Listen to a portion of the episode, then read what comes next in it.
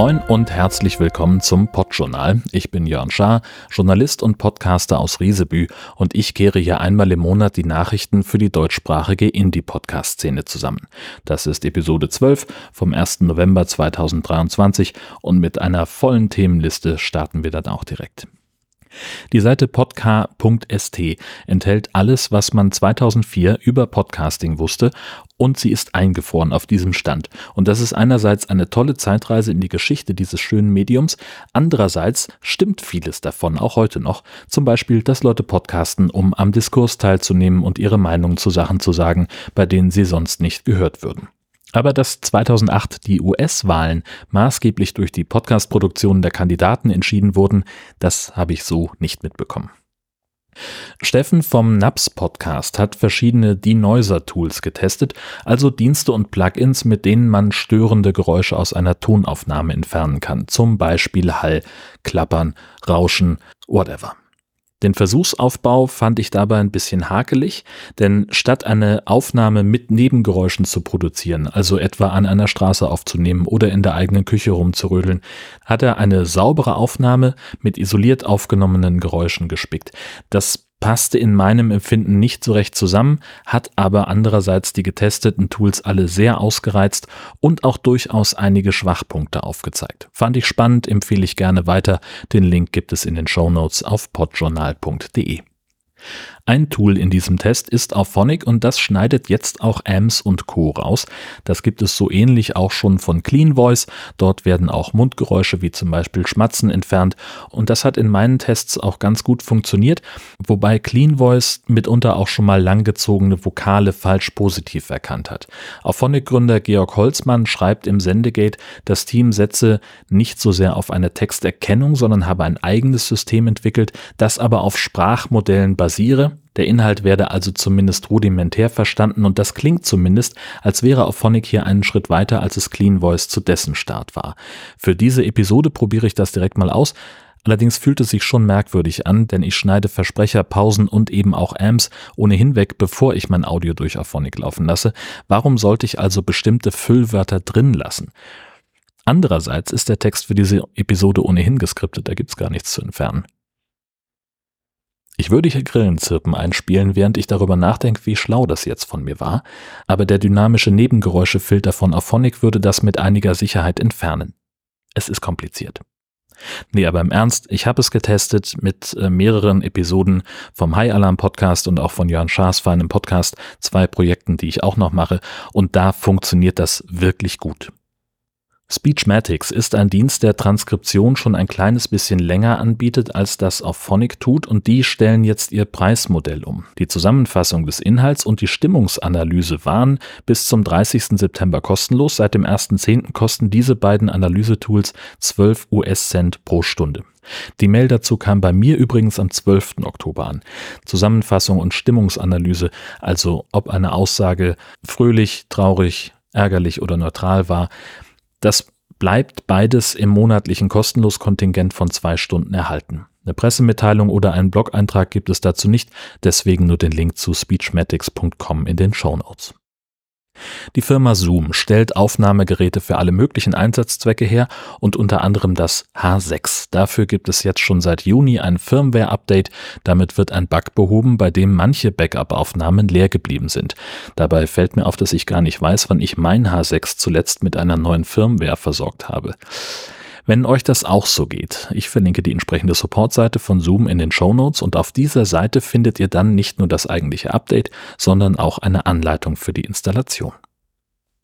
Und bleiben wir direkt bei Zoom und zwar beim F3, einem etwas kleineren Handheld-Rekorder, den ich inzwischen fast ausschließlich benutze. Da gibt es offenbar Probleme bei der Verwendung bestimmter Speicherkarten die Micro-SD-Karten aus der Reihe SanDisk Ultra, SanDisk Extrem und SanDisk Extrem Pro mit jeweils einem Terabyte Speicherplatz hätten zwar im Test gut abgeschnitten, schreibt Zoom in einem Blogpost, es sei aber festgestellt worden, dass die Daten nicht ordnungsgemäß auf diesen Karten gespeichert wurden. Deswegen gibt es jetzt eine aktualisierte Liste von kompatiblen Speicherkarten, auch hier der Link zu finden auf podjournal.de.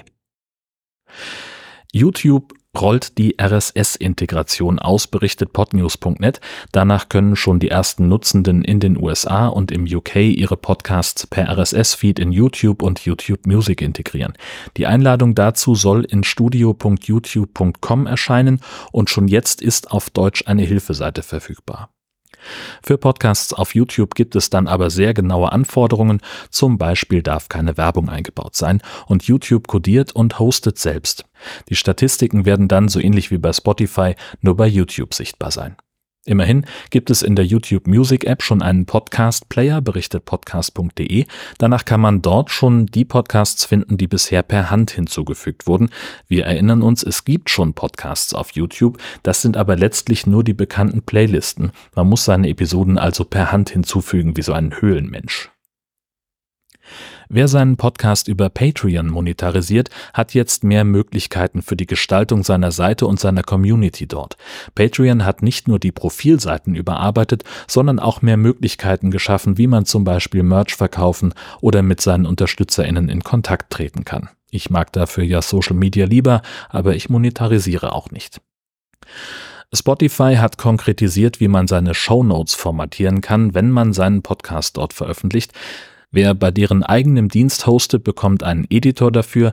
Die Supportseite listet aber auch auf, welche Formatierungen von extern übernommen werden. Darunter sind Links, Überschriften, Listen und Absätze. Warum spreche ich überhaupt darüber? Ganz einfach, jeder zweite Deutsche nutzt Spotify auf die eine oder andere Weise. Die Seite soundbed.de fasst eine Befragung von statista.de zusammen, wonach 3000 Menschen befragt wurden, die für digitale Audioinhalte bezahlen und danach ist Spotify mit Abstand Marktführer bei den Audio-Apps und die Zahl derjenigen mit kostenpflichtigen Abos ist in den vergangenen drei Jahren um 10 Prozentpunkte gestiegen. Weil nicht explizit nach der Nutzungsart gefragt wurde, kann man daraus jetzt aber nicht ableiten, ob die Menschen Podcast oder Musik oder beides hören. ARD und ZDF haben im Oktober ihre Massenkommunikationsstudie herausgegeben und da steht drin, dass die Deutschen wieder weniger Medien konsumieren, vor allem aber lineare Angebote wie Radio und Fernsehen.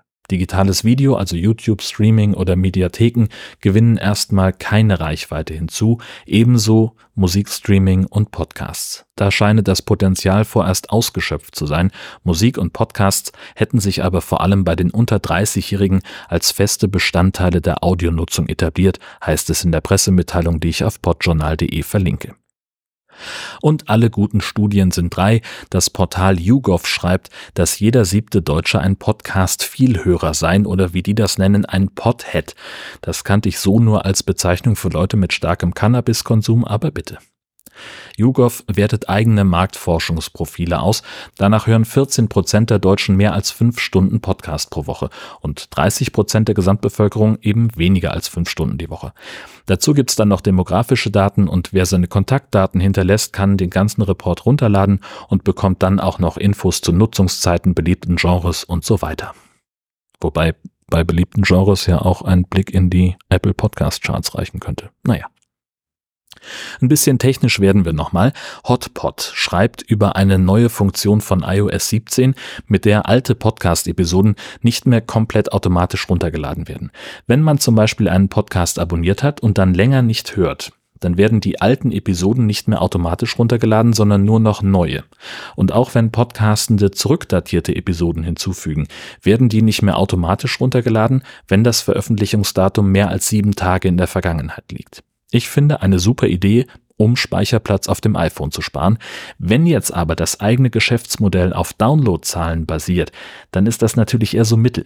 Die Rede ist von 10 bis 15 Prozent Rückgang der Downloadzahlen allein durch diese neue Einstellung. Oder wie Acast Geschäftsführer Ross Adams schreibt, nicht das Publikum wird kleiner, sondern die Downloads pro Hörerin. Also eigentlich ganz gut, weil dadurch die Statistiken klarer werden, aber andererseits werden einigen wohl Werbeeinnahmen fehlen. Vielleicht ist das auch der Grund, weswegen der Chief Content Officer von Podimo die Zukunft der monetarisierten Podcasts bei Abo-Modellen sieht. Die Einnahmen aus Werbung würden selbst bei großen Reichweiten absehbar nicht mehr für angemessene Einnahmen ausreichen, sagte er in einem Interview mit The Media Leader. Vielleicht sagt er das aber auch nur, weil sein Geschäftsmodell darauf beruht, Abo-Modelle zu verkaufen. Eine Podcast-Empfehlung habe ich noch. Der ARD-Podcast Formatentwicklung bespricht, wie der Name schon sagt, wie man in der ARD Formate entwickelt für alle möglichen Ausspielwege und unter anderem eben auch für Podcast.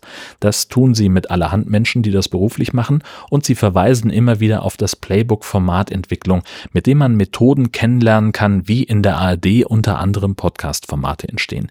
Der Link zum Podcast und zum Playbook ist natürlich in den Shownotes.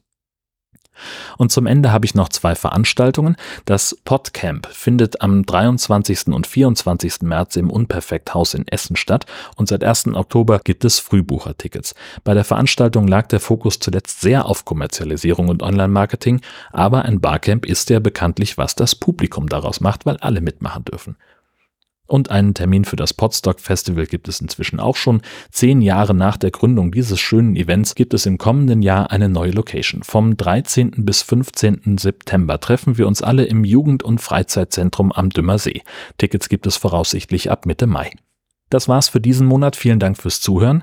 Meine Castopod-Instanz föderiert immer noch nicht anständig, deswegen erreicht mich Feedback weiterhin am zuverlässigsten per Mail an redaktion.podjournal.de. Alternativ geht es auch im Fediverse an chaos.social.